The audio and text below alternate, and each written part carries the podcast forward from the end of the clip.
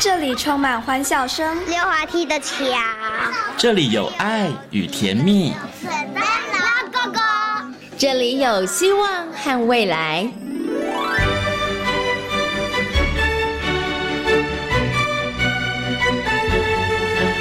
遇见幸福幼儿园，遇见幸福幼，遇见幸福幼，遇见幸福幼儿园。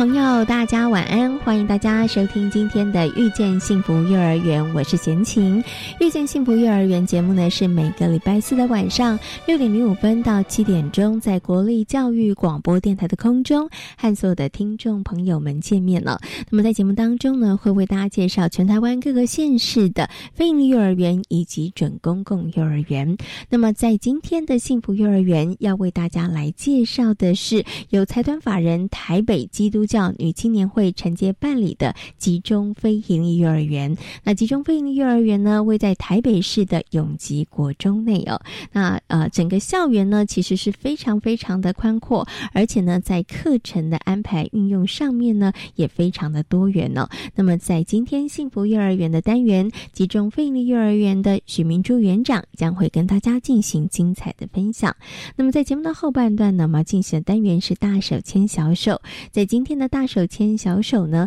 再次的为大家邀请到的是中台科技大学儿童教育暨事业经营系的助理教授苏慧金老师来到节目当中哦。我们要继续来跟大家好好讨论亲师沟通的问题。那么在今天亲师沟通的问题当中，我们会特别着重的是在教师篇哦。老师们其实对于如何跟家长沟通，都觉得嗯是一个还蛮困难，而且是一个非常需要学习的课题哦。那么有哪一些原则是需要去掌握的呢？在今天的单元当中，苏慧金老师会在空中跟大家来做精彩的分享。好，马上呢就来进行节目的第一个单元——幸福幼儿园。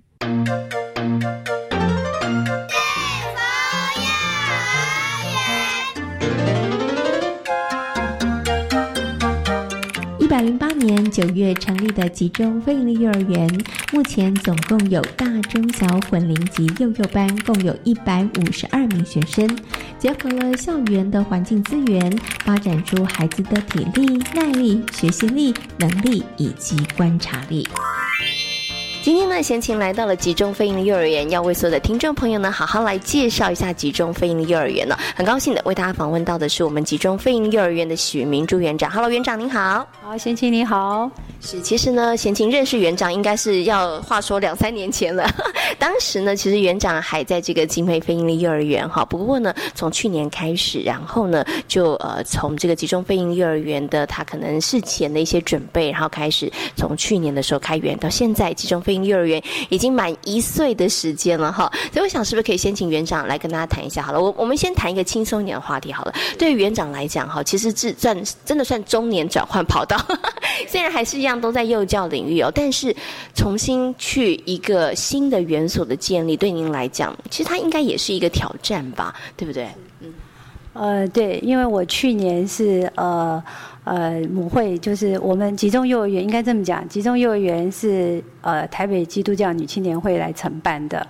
那去年，因为我们也觉得应该要对这个社会上有一些些的责任哈，所以母会就决定说要来承办集中非营利幼儿园。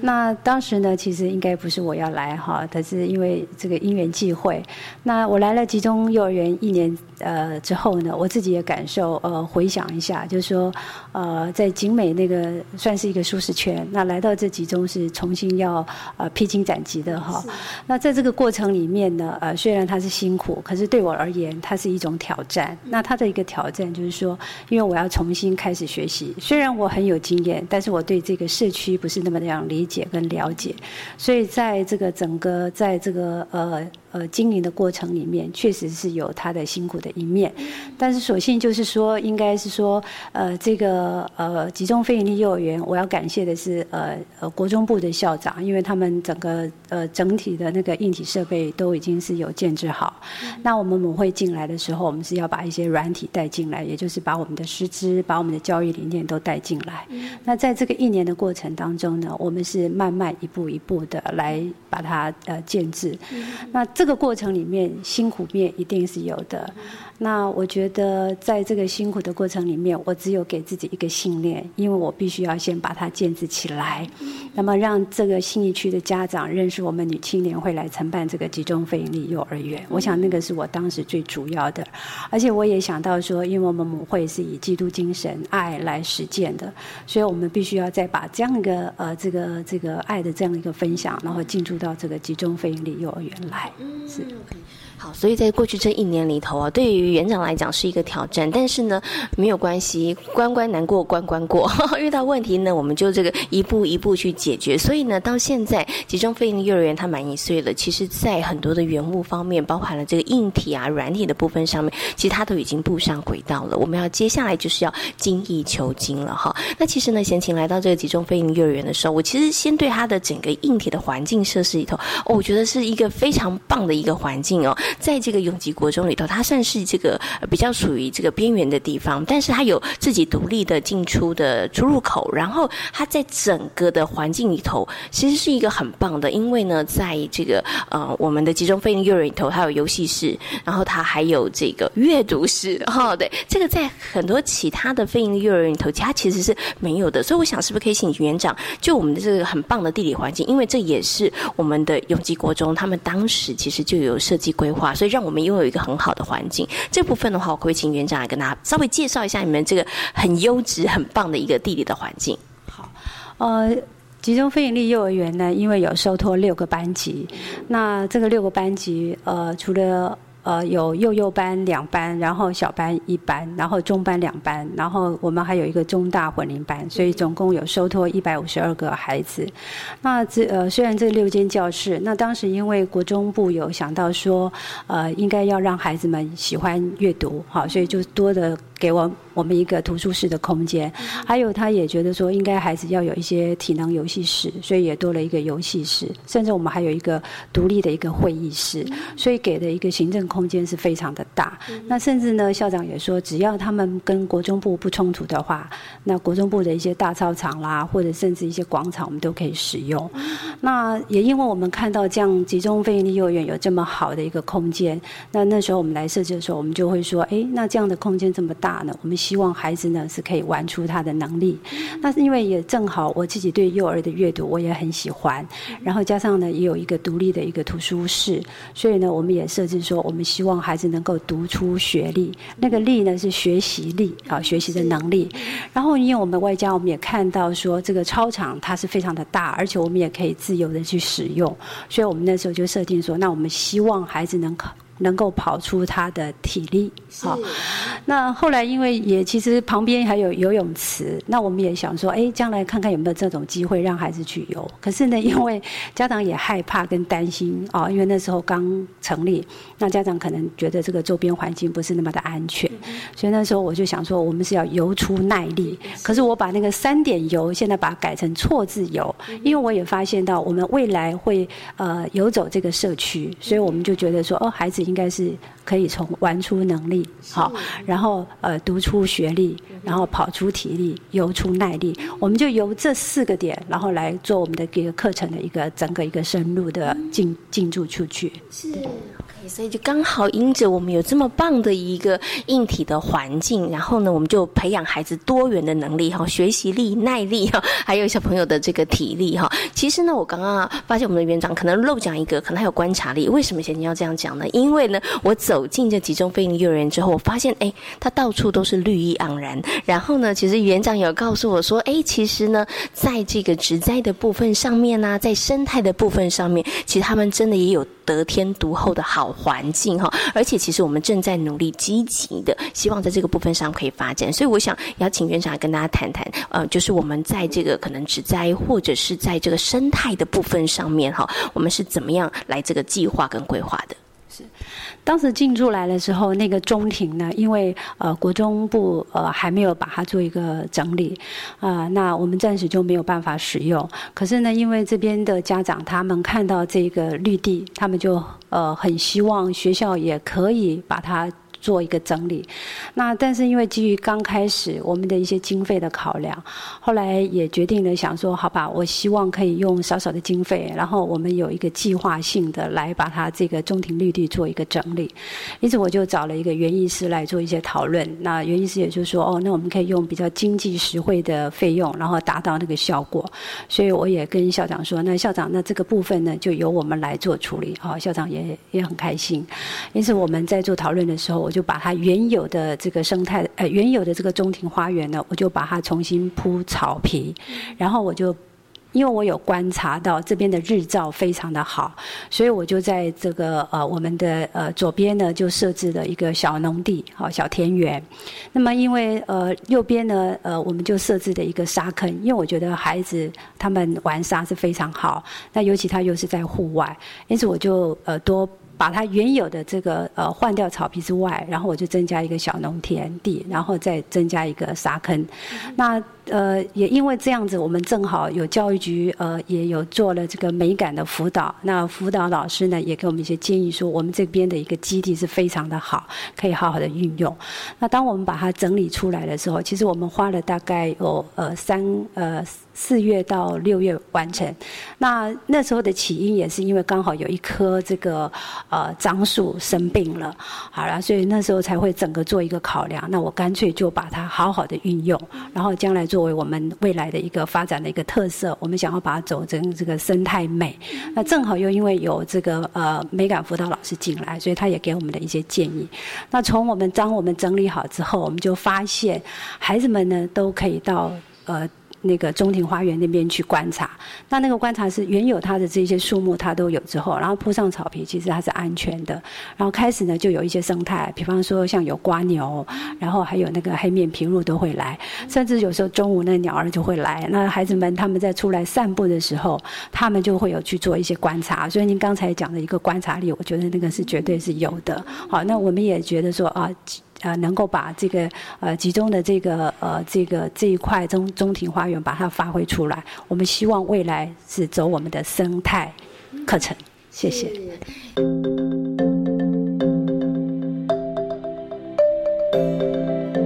可是呢，刚刚提到可能跟家长的这个部分上面的信任建立，其实经过一年的时间的磨合，其实已经也很不错了。也有很多的志工家长来帮助里面呃园所里面的一些课程上面的推动。那除了这个之外，我想请问一下园长，就是这一年的时间里头，稍微回想一下哈，因为我真的觉得一个园所的新园所的成立，它真的不是一件容易的事情哈，它方方面面要考量的部分非常非常的多。在过去这一年里头，让您真的觉得比较辛苦的地方，或者是您觉得，哎，其实，在回想在这个过程里头，特别会觉得说要特别注意的，也可以提供其他的可能新的元素，他们在成立的时候，在运作的时候，也可以特别注意的事情。呃，我想一年下来，我觉得我。当时最辛苦的应该是要老师的部分，因为呃我们也都知道，现在非营利幼儿园呃大力的在推，那但是在师资的这个部分呃确实是有它呃呃不不足的地方，应该这么说，就是说呃那个值呃就是值跟呃供给需求量好，那老师们呃我。应该说，集中幼儿园这部分呢，大部分去年用的老师都是应届毕业的老师，所以在经验上也不是那么样的足够。虽然他们都是呃相关科系，但是一切都是呃还是要再重新学习。那这个在带人的这个部分，我确实觉得是我面临呃的一个。困难跟挑战，哎，对，但是因为去年自己就给自己设定一个目标，先求有，再求慢慢的求好，求值的细致度，所以呢，就是带着老师一步一步的走。那我其实要很感谢的是我的去年的教学组长了，哈，林林老师，呃，他就带着老师们哈，然后把课程慢慢的。一步一脚印的把它建制起来，啊，那那另外就是说，呃，还有就是呃，年轻的老师们也要愿意啦，跟肯做，我想才有办法把这样的一个园建制起来。那呃，我想人力这个部分是一个重点哈。那再来就是呃，空间环境的这个部分，空间环境这个部分，我觉得它也是需要一点时间的累积。那所幸因为我们刚好今年的四月，那教育局推荐做那个美感的辅导，那我觉得很棒的是，因为有美感老师进来，然后给我们一些提点，那也甚至就呃。有上的一些美感的研习，那多多少少，我想这个是给老师一种充能，好，就是专业上的一种学习。那这个部分是借由外面的呃这个资源进来，然后来协助我们幼儿园成长。所以刚刚园长提到了，在过去当然还还有很多其他的部分，但是呢，园长现在都想不起来了，因为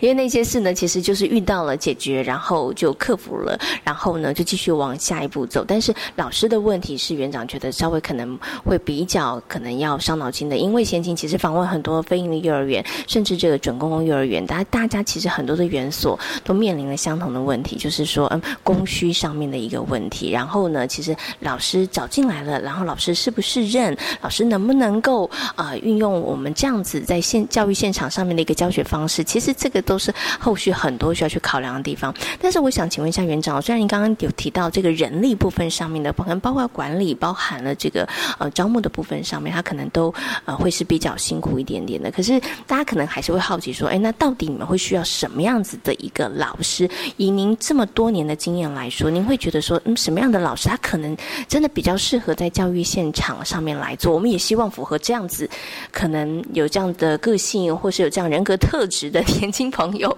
也欢迎大家可以多多的加入我们这个幼教的领域跟行列。呃，其实我现在回想起来，呃，我在选择老师的准则哈，真的是沉淀之后，我发现第一个，老师还是要有爱心跟耐性。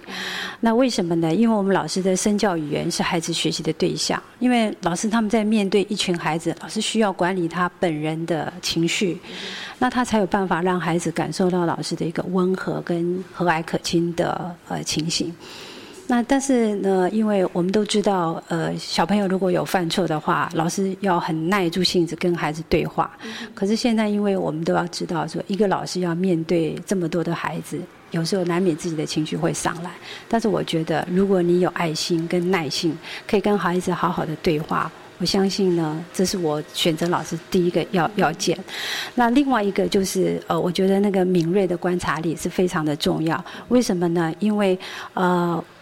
老师每天都要面对一群来自不同的家庭的孩子，他本身就一定要有很敏锐的观察力，他才有办法对孩子有一些突发状况，然后还有一些个别的差异，他才有办法去做一个处理跟解决，他也才能够帮孩子们做一些冲突上的一个处理。好，我觉得这个敏察的观，那个敏锐的观察力是非常重要。第三个呢，我觉得那个做事的条理性，为什么我会这么说？因为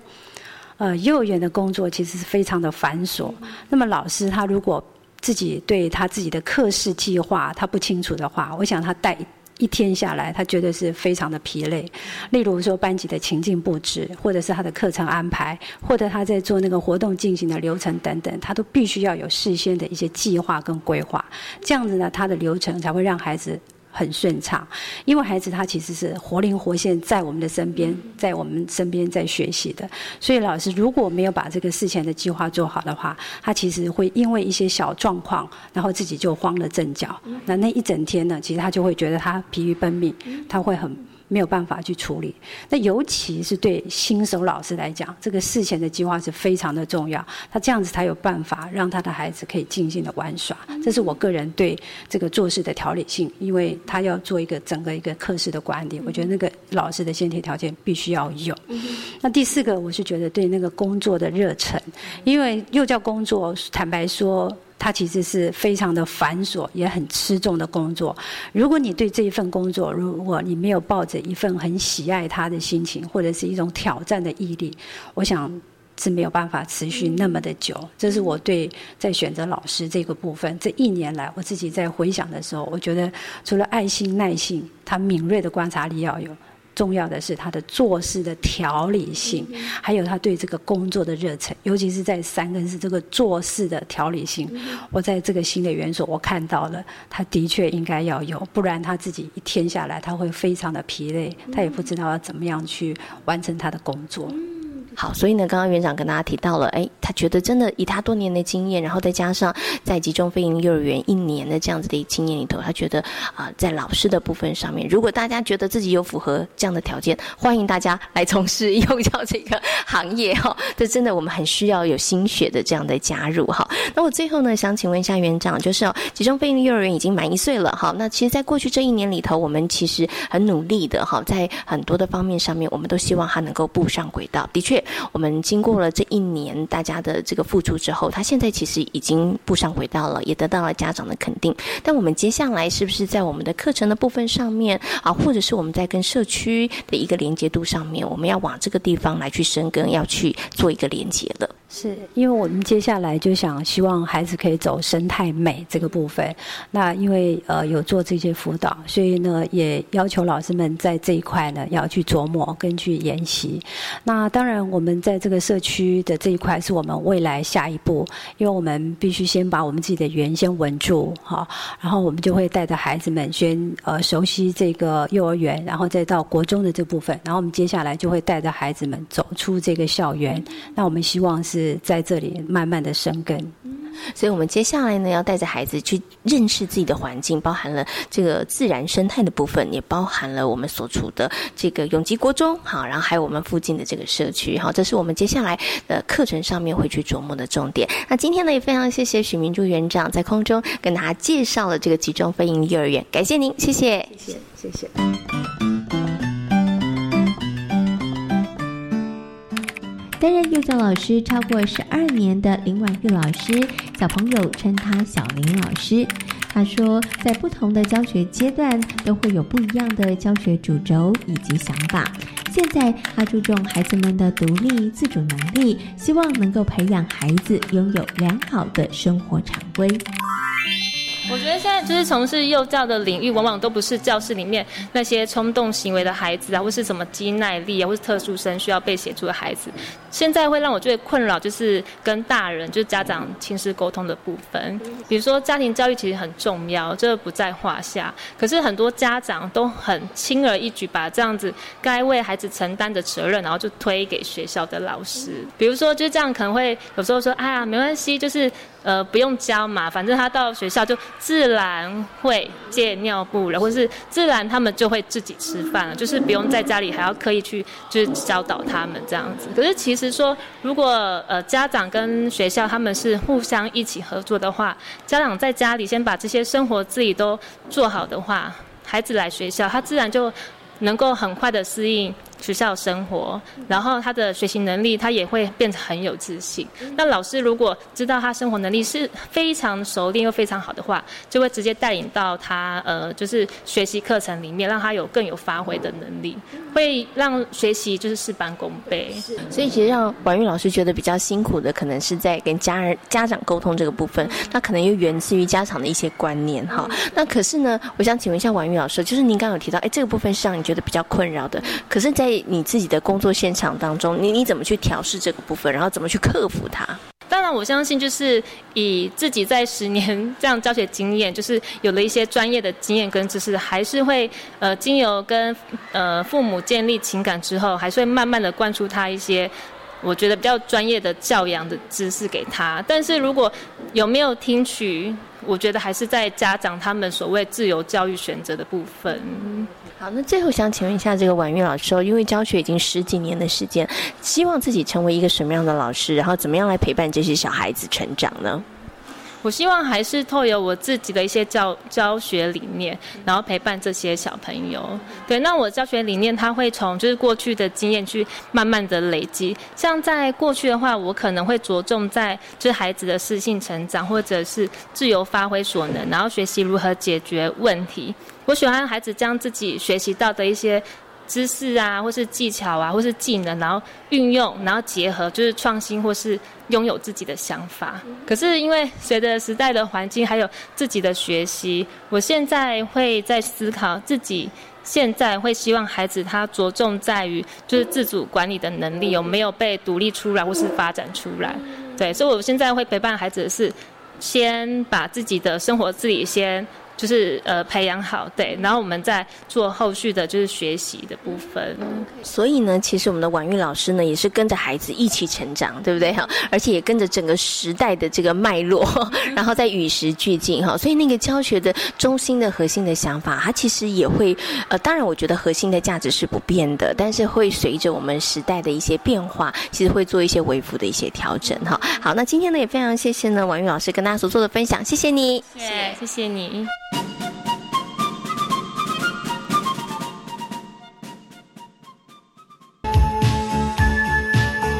教育电台听众朋友们，大家好，我是 DJ 罗小 Q，又到了一年一度圣诞佳节的日子了，在这个温暖人心的节日当中，先祝大家圣诞快乐，同时也祝福大家二零二零有一个美好的一年。别忘了在每周日晚间十一点钟准时收听由我 DJ 罗小 Q 为您送上的电音新浪潮，让我们一起在每周日来一场精彩的电音派对吧。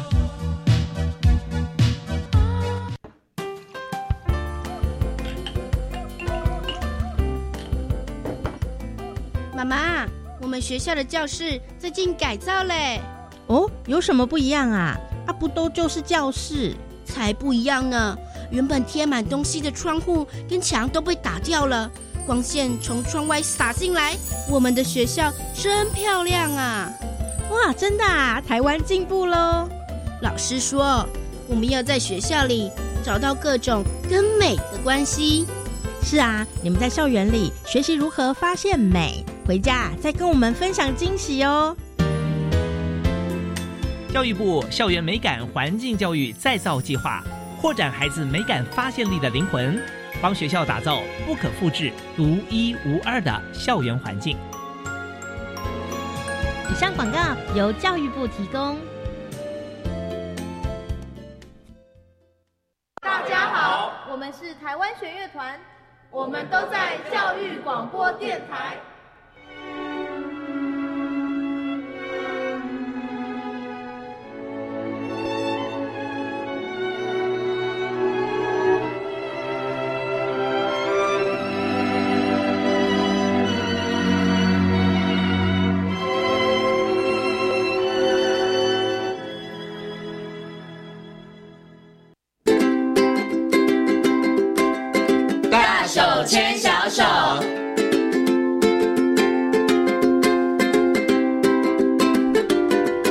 育广播电台，您现在所收听到的节目呢是遇见幸福幼儿园，我是贤琴。接下来呢，在节目当中呢要进行单元是大手牵小手的单元，很高兴的呢为大家邀请到中台科技大学儿童教育及事业经营系的助理教授苏慧金老师来到节目当中，我跟所有的听众朋友来进行分享。Hello，苏老师您好，你好，贤琴好，各位呃大手牵小手的听众好。是，其实呢之前呢邀请这苏老师来跟大家谈到亲师沟通的这个重要性。好，那亲师沟通呢，就是有两方啦，好，就是有老师还有家长方。那么在今天节目当中呢，我们要针对老师的部分呢，要请苏老师来好好跟大家来做一些分享。因为贤婷知道我们的节目其实有很多的这个老师们他们会收听哈。那么来谈谈老师的部分呢，就是老师他到底要怎么样跟家长来沟通？因为我访问很多第一线的老师，问他们在这个幼教工作当中比较辛苦的地方是什么，大概占了百分之七十跟八十都是跟家长沟通，他们都觉得这件事情其实是比较辛苦的。这件事情对于新进老师来讲，是不是又特别的辛苦啊？呀，你真的是专家哈！哎，其实因为我我们在那个培育那个教保人员的单位嘛，哈，那其实每年我们都会有很多的毕业生毕业。那其实很多很多的学生第一年当菜鸟老师的时候，他们真的很害怕的是跟家长沟通哈。那不是说不是不是说家长多恐怖了，对，是是，我觉得家长笑笑的站在他们面前，他们还是心生恐惧。对对对，有人可能哎看到这个家长，赶快绕路走过去。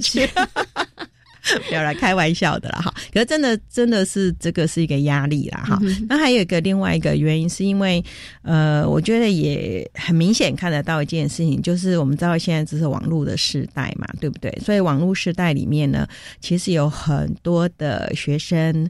呃，他们可能都很习惯跟 AI 讲话，可是不太习惯跟人。那同样的，我想家长也是一样，很多的家长他可能哎习惯用赖哎用赖跟你沟通，可是他当你面对面跟你讲话的时候，可能你会觉得哎怪怪的，或者是词不达意啊，或者很多的东西就是哎很让你觉得哎好像很冲哈，然后没有什么修饰语，因为你们在网络时代讲的语言都是非常简洁明了，然后很直白，对不对？可是这个东西事实上在人跟人的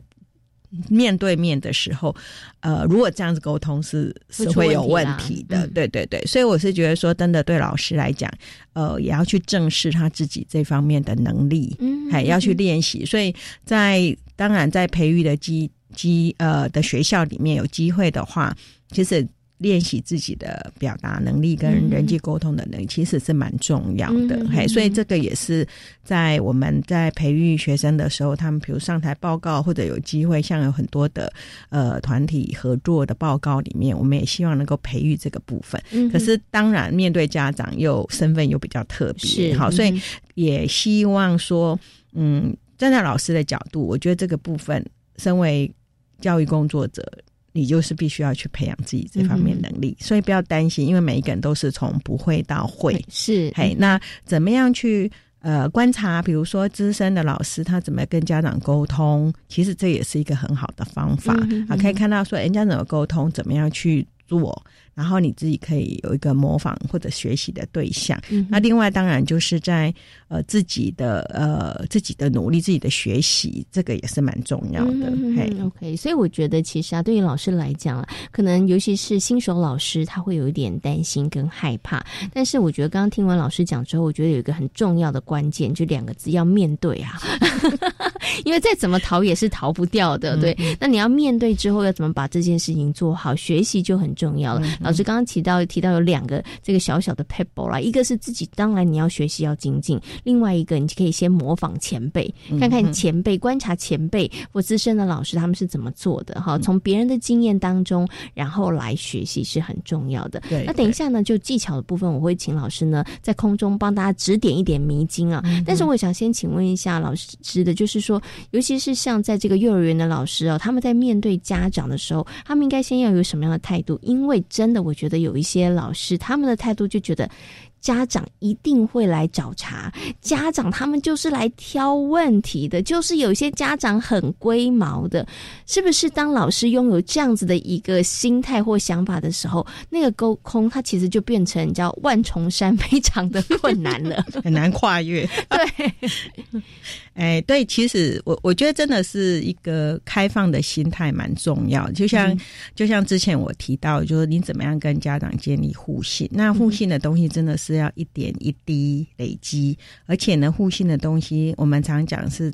呃，我们就说那个什么，呃，恶魔魔鬼是吧？恶魔藏在细节里面。那同样的，你在跟家长。做一个沟通的时候，其实你的一个互信基础就是从这里建立。那那种东西很琐碎，举个例子来讲，哎，你的联络部你有没有回应啊？他有没有带来呀？然后有没有吃饭啊？有没有情绪怎么样啊？有没有拖拖药的东西？他有没有按时间给他吃啦？好，那这些你就会发现，这些点点滴滴就会去累积。家长说，哎，这个老师是可信赖的，因为你教给他。就是请他帮忙的东西，他都有做到，是对不对？那如果你今天他发现这些点点滴滴你都没有做到，那家长会觉得，我跟他讲，他都他都没有注意到，今天也没喂药，他今天什么东西也没带回来，或今天孩子呃什么有什么受伤也没有跟我讲，哎，或者说今天孩子在这里有什么重要什么事情也他都不知道，那那这时候。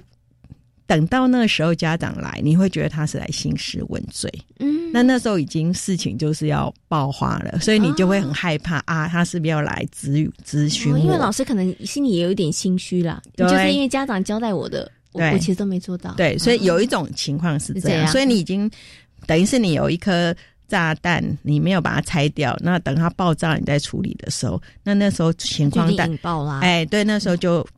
很麻烦。了，那你就会觉得说彼此，你会觉得啊，这个家长很难搞，他就来找我的麻烦，干什么干什么。好，所以我觉得这个是平常你要建立这个基础。那另外一种当然说，哎，老师都有做到了，这些东西他都有做到，然后就是会有一些，哎，我们讲的现在的直升机父母啊，他就是都是盘旋在孩子的上空，只要可能他在教室里面，他可能还没走，他在观察说，哎，你有没有多照顾我孩子一下，或者哎，我孩子。有没有被欺负什么？他可能就随时就是在那边盘旋，看到说，哎，可能我的孩子被碰一下，老师都不会有理，或者是怎么样，他可能就冲过来了哈。那那种家长的时候，真的也是少数，也会有这种家长。那这时候老师可能就会觉得，哎，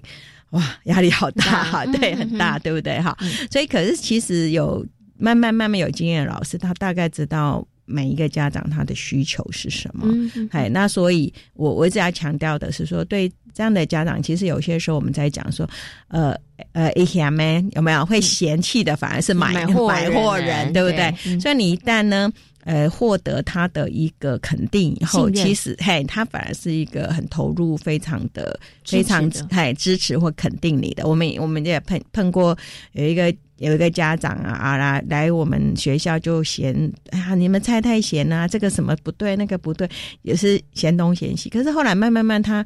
就是我们刚刚讲的嘛，日久见人心，他发现说哎其实并不是那样子，或者是他慢慢了解为什么我们要做这样的事情。那以后哎老师呃也会透过很多不同的管道让他知道说哎其实。并不是他想的，是或者是可以透过呃不同的管道让他知道说为什么我们要这样做，然后就是把那些彼此呃有落差的或不信任的，或者有一些想法不太一样的地方，就可以慢慢得到一个一致性。嗯，好，这是一个。那另外一种就是我我觉得可能老师也要特别去注意哈，因为我们现在的社会越来越多元，那呃多元的。情况之下会产生很多的不同的家庭文化。好，举个例子来讲，呃，你可以看到，比如说，嗯，不利条件的家庭啊，比如甚至于我们说有单亲啊、隔代教养啊，甚至于有一些我们说家暴，单亲也有啊。哎，对对，伪单亲或者有一些甚至有家暴啊，或者甚至于说他本身有很多呃很多很复杂的问题。嗯哼，那那个部分其实。对于呃，在第一线的老师很辛苦，为什么？因为我常在想，有些时候我们觉得很幸福，因为我们来自一个比较平稳、比较一个呃，怎么讲一般的家庭。对对对对对。那可是呢，你很难去想象，有很多不同的家庭，他是跟你不一样的。是。那我们很习惯，我们会用我们的价值观去看每一个孩子，或看每一个家长。可是事实上，呃，是不一样的。嗯，好，那这种落差就会造成，好像比如说举个例子来讲，我们会看到说，哎啊，有一个孩子啊，每次都被留到六点半、七点啊，家长还不来接啊。嗯，那站在老师的立场，当然会很很难过，或者很不开心。你等于是延误我下班延误不能回家的时间啊，对不对？那会有这种想，可是。站在另外一个角度来讲，可能这个家长就真的很辛苦，他可能就是工作地方很远，或者他就是没有没有其他的人手来协助他，对不对？所以你看，这就是呃，真的是要一个互相谅解，就是多去。多去体谅，我们说 in her shoes，在那边去去想想看，为什么他会这样？那当然，有些时候说他每次都这样，他可能在家里，呃，有的人会觉得说他可能在做别的事情，就是不来接小孩。我们也有碰过这样的一个一个家长，呃，或者是老师有这样的一个抱怨，这样子。所以，所以这种这种部分，就是真的也需要的话，看像有一些亲子的一些文章，嗯哼，好，或者一些好，我们有些时候会有一些什么讲座啊，是可以。可以给这些家长好，那当然，另外有一个很好玩的，很多人说：“哎呀，通常这种家长他就不会出现。”好，所以是，所以这个用别种方法啦，没错，就是真的是要想办法弄别种家呃别种方式，对。可是真的真的有些状况之下，就是嗯蛮难的。那蛮难的时候，就是我我觉得老师可能就要去接受，就是有这样的。家长，嗯，有这样这样的文化是，哎，然后去尊重，因为毕竟孩子是他的，嗯哼，好，那我我们可能要去了解，哎，孩子每次都作业完回家，可能对孩子不太好，他的心理的感觉各方面不是很 OK。那也可以尽量请家长能够，好能够。那我们曾经也碰过有一个家长，他后来他就说，哎，那他就是呃，请他呃同班同学的家长，他可以先把他带回去。哎，那带回去以后，哎，这样他又有可以陪，然后家长也不会。很有很有压力，他每次都要赶快冲过来，对对，所以，我我会觉得这个真的就是还是刚刚讲的，真的尽量能够互相去体谅。那真的是没办法的时候，呃，可能就是要去接受，还要去接受，因为真的是农工商，很多家长的一个环境不是我们能够想象的。是。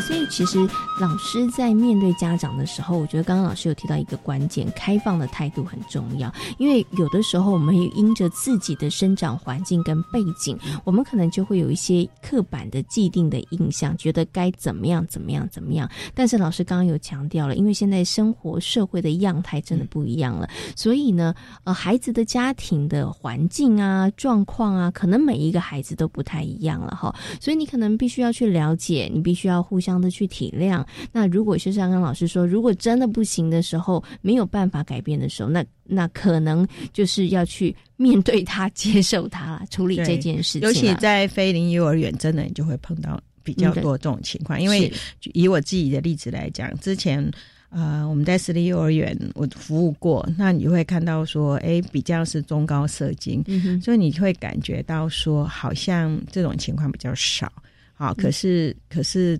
在非盈利里面，因为真的是很多元，嗯哼，那那种多元的情况之下，有些老师就会比较，因为如果他的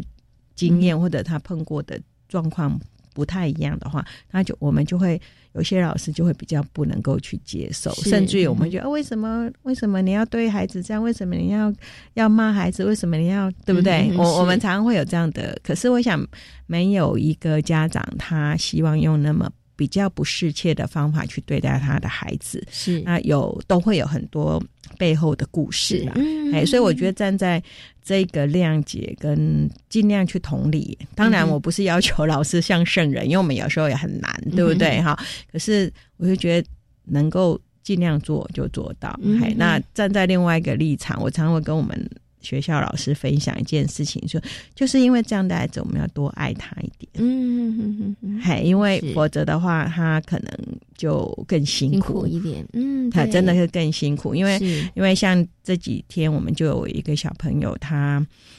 嗯，一个礼拜可能都没有办法正常来上课三天。嗯。啊，可是原因就是因为家长没办法稳定带他来，那甚至有些时候，呃，像有一次我们就跟他家长说啊，那我可不可以中午才带他来？嗯，然后就问说还有饭吃吗？哦，那我们就在想说，那时候已经快一点，孩子都没有吃，那我想说，那他早餐有没有吃？对不对？所以这种时候，有时候我们也觉得很心疼这个孩子，哦，真的是这样，所以，所以。站在非盈利幼儿园里面，我觉得我们更要去让我们的老师有这样的一个同理心，然后他会觉得说，呃，他有更大的尺度去包容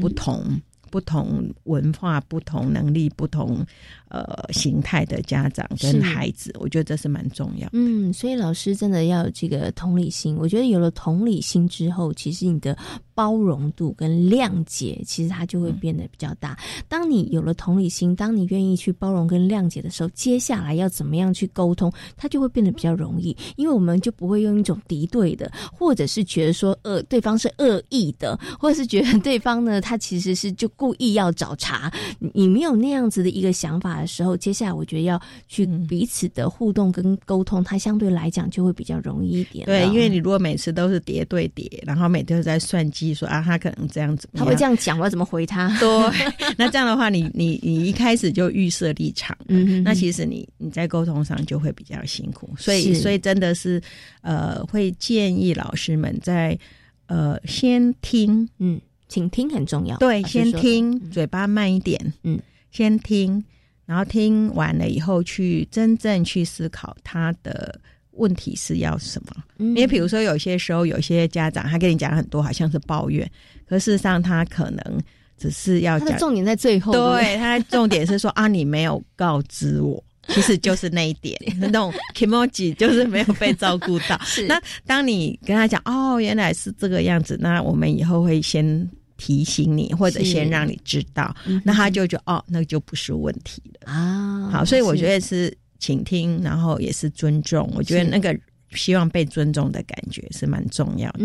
然后你家老师就会比较也不用压力那么大哦，你可以听到问题以后，你就可以回答问题。那对有一些真的呃比较复杂的，有一些或者有些比较年轻老师，你觉得真的没有办法去处理。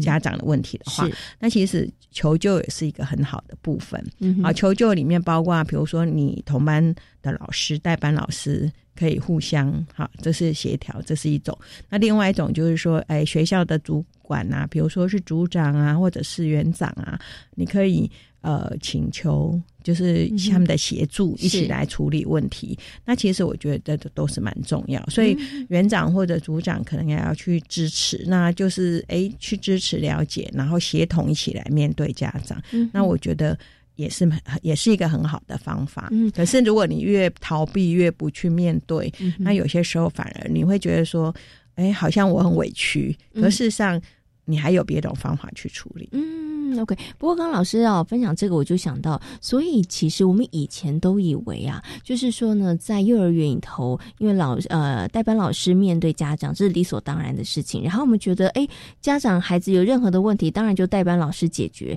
但是刚刚从老师的分享里头，我发现其实。园方或者是甚或其他的同事、其他的老师，我们其实都可以组成一个非常强而有力的支援系统。但是不是在元芳这个部分上，他如果有一个很强大的支援系统，对于老师来讲，他去面对家长的部分的沟通上面，对他其实有更多的那个包含了支持的力量，也包含我可以想到更多好的一点的解决的方式。对，所以一个园所里面其实蛮重要，就是刚刚主持人讲到的，你的呃园的文化跟。氛围很重要。你今天如果嗯。如果园长啊，你很多事情你就是让你的老师单兵出，然后作战，哎，单兵作战，然后没有支持的话，那这样其实我我想那是问题是会比较大的。所以像园务会议就蛮重要，或教学会议就蛮重要的。那可以透过像园务会议啊，大家可以针对这个孩子的一个问题，或者家长的一个，比如说要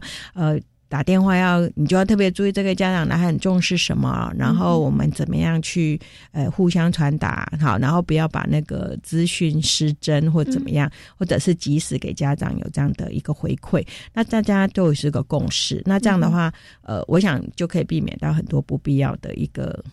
一个沟通或者困扰这样子，嘿，所以那个园的文化蛮重要，是，所以园长也是关键人物啊，嗯，对。那还有你的伙伴呢？因为其实可能大家都常听到，哎，伙伴之间有互相不是那么合作愉快的事情，难免会有啦。嘿，那这个当然是，既然在同一个班级，我们说是修来的很难得的缘分哈，所以其实真的要好好去。呃，互相搭配，嗯，好，那两个能够互相搭配的老师带班，其实真的是非常曼妙的一个经验。可是，当然我们有碰到两个是水火不和的老师，是。对，那那种的话真的就很辛苦，嗯，还很辛苦，因为不止在工作上面其实辛苦，对，连面对家长，我觉得也辛苦对对对，那那样的话，其实。你是也把自己陷到一个万劫不复的深渊里面去哈，所以像像这些东西都是除了对家长，其实你对孩子、对你的合作协同教学的老师，我想这些东西都是要一起，那彼此呃退一步或者彼此都能够互相。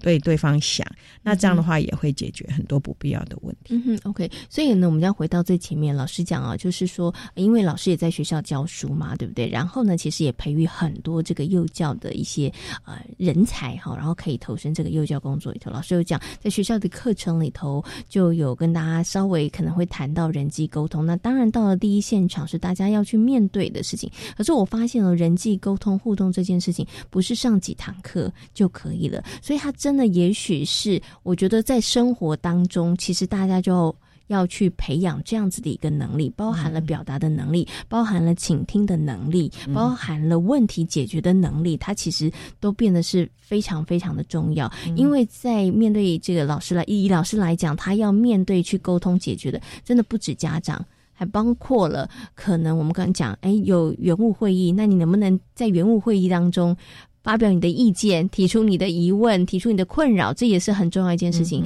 还有跟你的这个协同的代班老师的沟通，它也很重要。所以，一个老师的这个亲师问题，然后怎么样跟家长沟通这个部分，我觉得就要先从自己的人际互动、表达、沟通开始做起了。对对，尤其现在这个新一代的老师，这个部分。会越辛苦，是对，所以我觉得真的在这个亲师沟通当中，怎么样可以做得好？在老师的部分上面，很多小细节都要注意。但是我觉得，像刚刚老师哦，我们前面一直谈到现在，我觉得最重要就是老师，其实你可以从生活当中可以来练习起来，因为在这个部分上面，真的不只是单纯的只是跟家长沟通，包含你自己其他的人际关系，它也会有一些帮助的哈。我们就先从微笑开始，一起来做起好了。好，很好，很简单。可是有点难，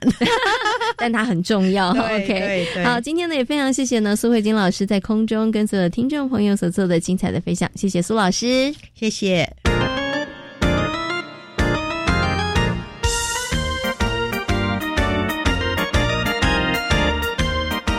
这里是教育广播电台，您现在所收听到的节目呢是遇见幸福幼儿园，我是贤琴。接下来呢要进行的是节目的最后一个单元——学习 online。餐盘中的丝瓜、黄瓜菜肴也能够延伸出有趣的教案哦。准公共优保幼儿园曾经进行过刮刮乐教案，从观察各种瓜类的种子到动手种瓜。那么虽然过程当中孩子们曾经遭遇过挫折，但这也是学习当中非常重要的环节。在今天的学习 online 准公共私立优保幼儿园的杜宏文老师将会跟大家。进行精彩的分享。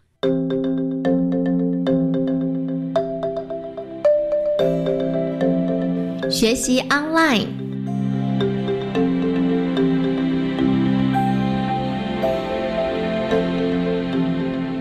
我们就有一有一次的活动单元主题叫刮刮乐，然后在刮刮乐当中，因为嗯，我们跟孩子做分享啊，然后去认识各种各种瓜类。然后从瓜类的种子，然后去延伸。那有一回就是，嗯，园长啊，帮我们提供了那个，就是类似菜瓜，那叫什么？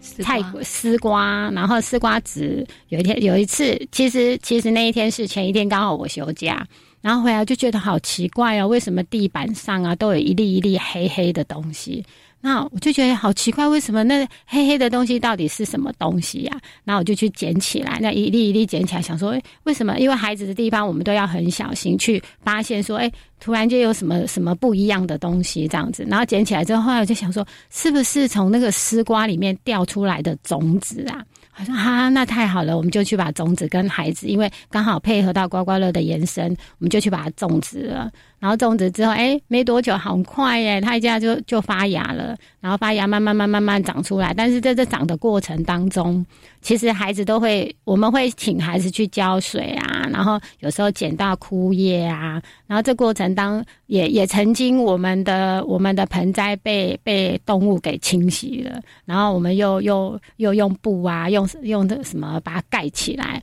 一开始是人家建议我们说，那你们就去插竹签呐。然后我们插了满个竹签，结果呢，那动物好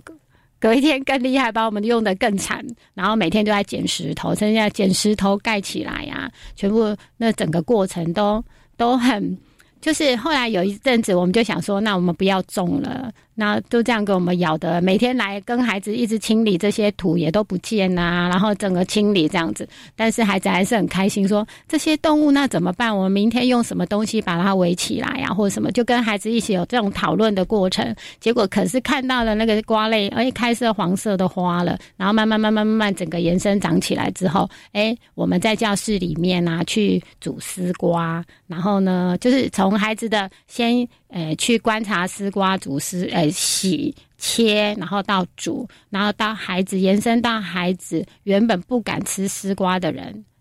哎，喜欢了，爱上了丝瓜。我觉得这是孩子一个还蛮。就是对孩呃，就是孩子一个整个过程当中啊，就是呃不同的尝试跟学习，然后也是一个生命教育的延伸，这样子。